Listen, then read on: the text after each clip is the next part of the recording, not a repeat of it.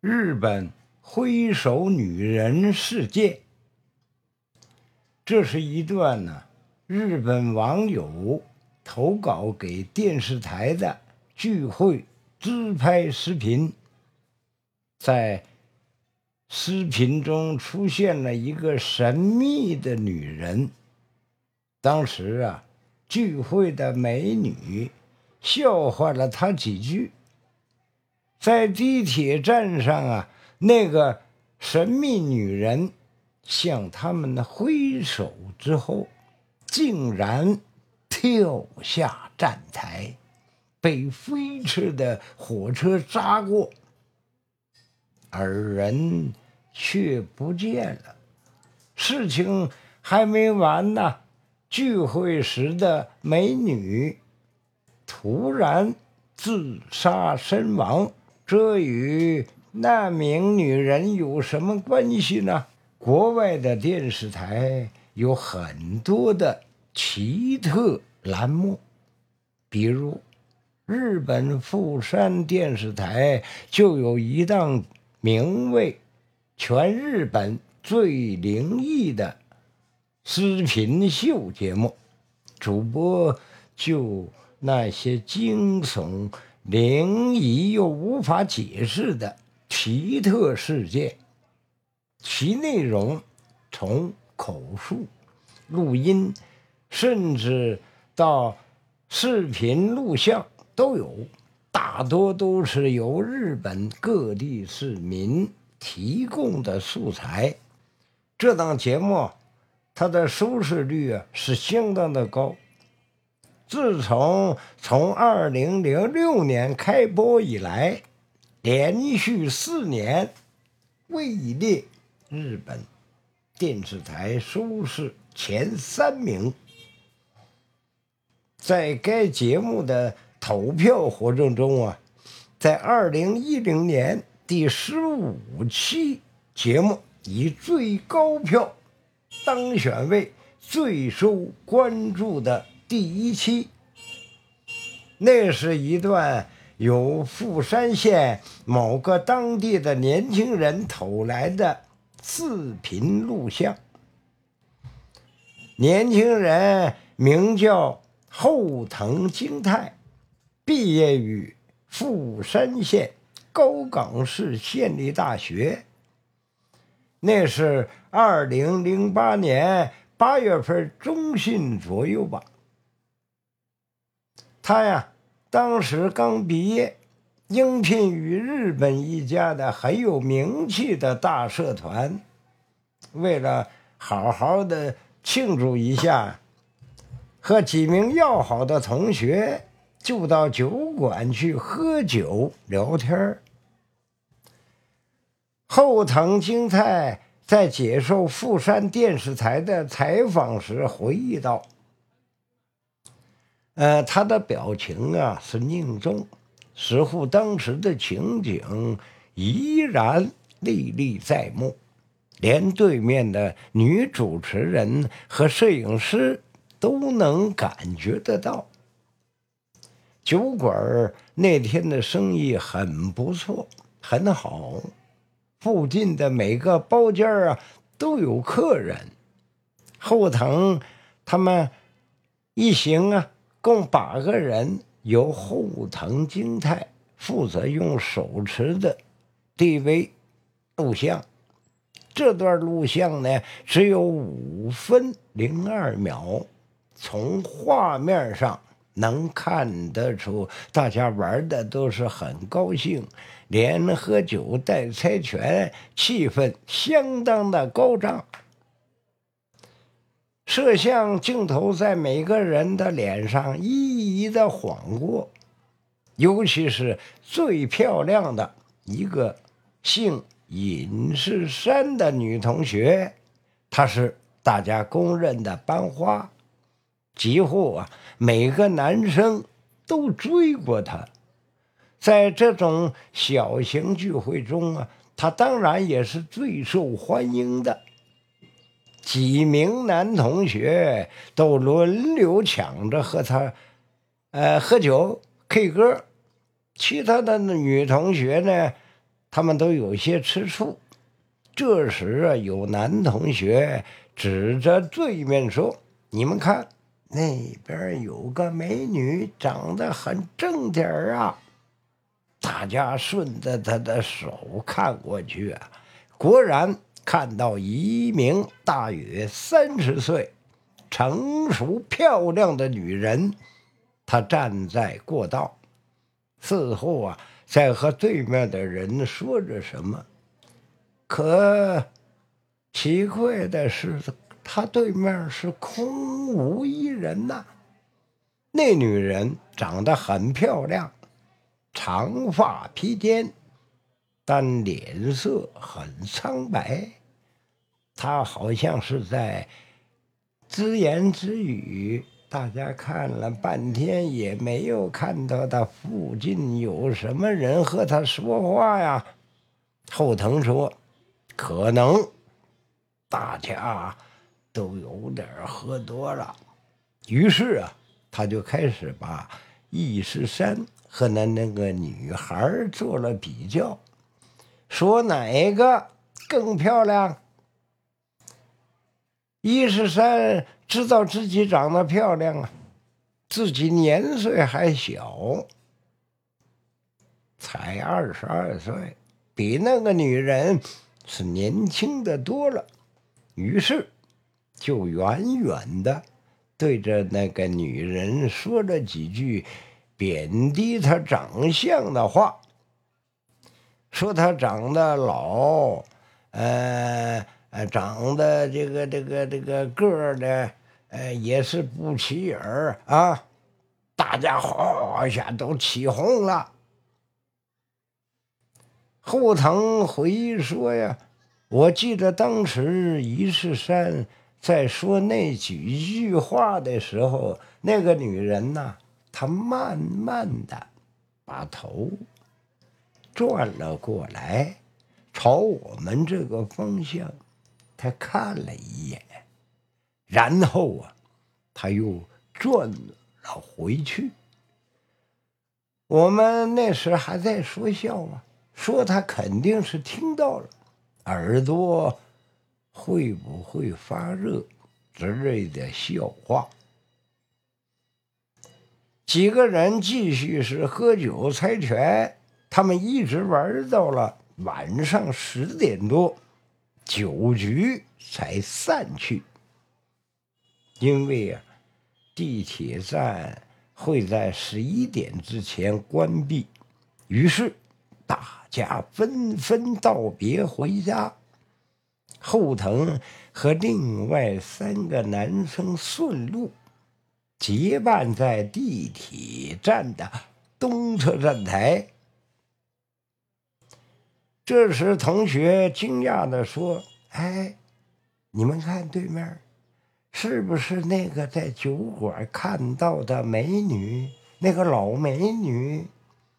他们大家啊，连忙看过去，果然呐，那个之前在酒馆遇到的那个成熟的女人，她就站在他们对面的西侧站台。似乎他也在等车，但是奇怪的是啊，她面带笑容。正举起左手，慢慢的朝后藤他们几个人挥手，好像啊在向他们告别。他啊，他是在朝我们挥手了吗？后藤的同学们问，没人回答。大家。都觉得很诡异。就在这时啊，更恐怖的一幕出现了。女人她放下了缓缓挥着的左手，朝前迈着几步，忽然“噗”的一下，他跳下了站台，又慢慢的站起来。他就站在铁轨上，他冷然举起左手，向后藤他们挥着。这站台两侧等车的客人都看到了这个女人的举动，都露出了惊讶的神色，因为这时啊，地铁列车已经开过来了，还没等后藤等人他们反应过来。飞驰的列车已经从女人的身上砸压过去了，惊呼声四起。后藤的一个男同学更是右手捂着嘴，弯下腰，他干呕了起来。后藤也跟着上去查看，但手中的地位还是。扫了一下对面的铁轨，列车已经开过去了，却没看到那个女人的影子。后藤把视频分别传给了当时参加聚会的同学们，大家都无法解释，而且有眼尖的同学指出，在。后藤的男同学弯腰捂嘴的同时，镜头右下角闪过的瞬间，那名跳轨的女人露了半张脸出来，就在东侧的站台下方铁轨内。呃，这事情还没完呢。几天后，那名姓。一是山的女同学意外的在后藤他们看到女人跳轨的那个地铁站跳轨自杀身亡，这没人知道原因呢。但所有人都不相信，也包括一是山的父母，因为一是山性格非常阳光。他的家庭条件也好，他没有任何理由自杀呀。但种种迹象和调查结果都表明，他确实是自己跳下铁轨自杀的。从地铁站的监控录像中显示，一是山在跳下铁轨之前还向对面。挥了挥手，但对面根本就没有人。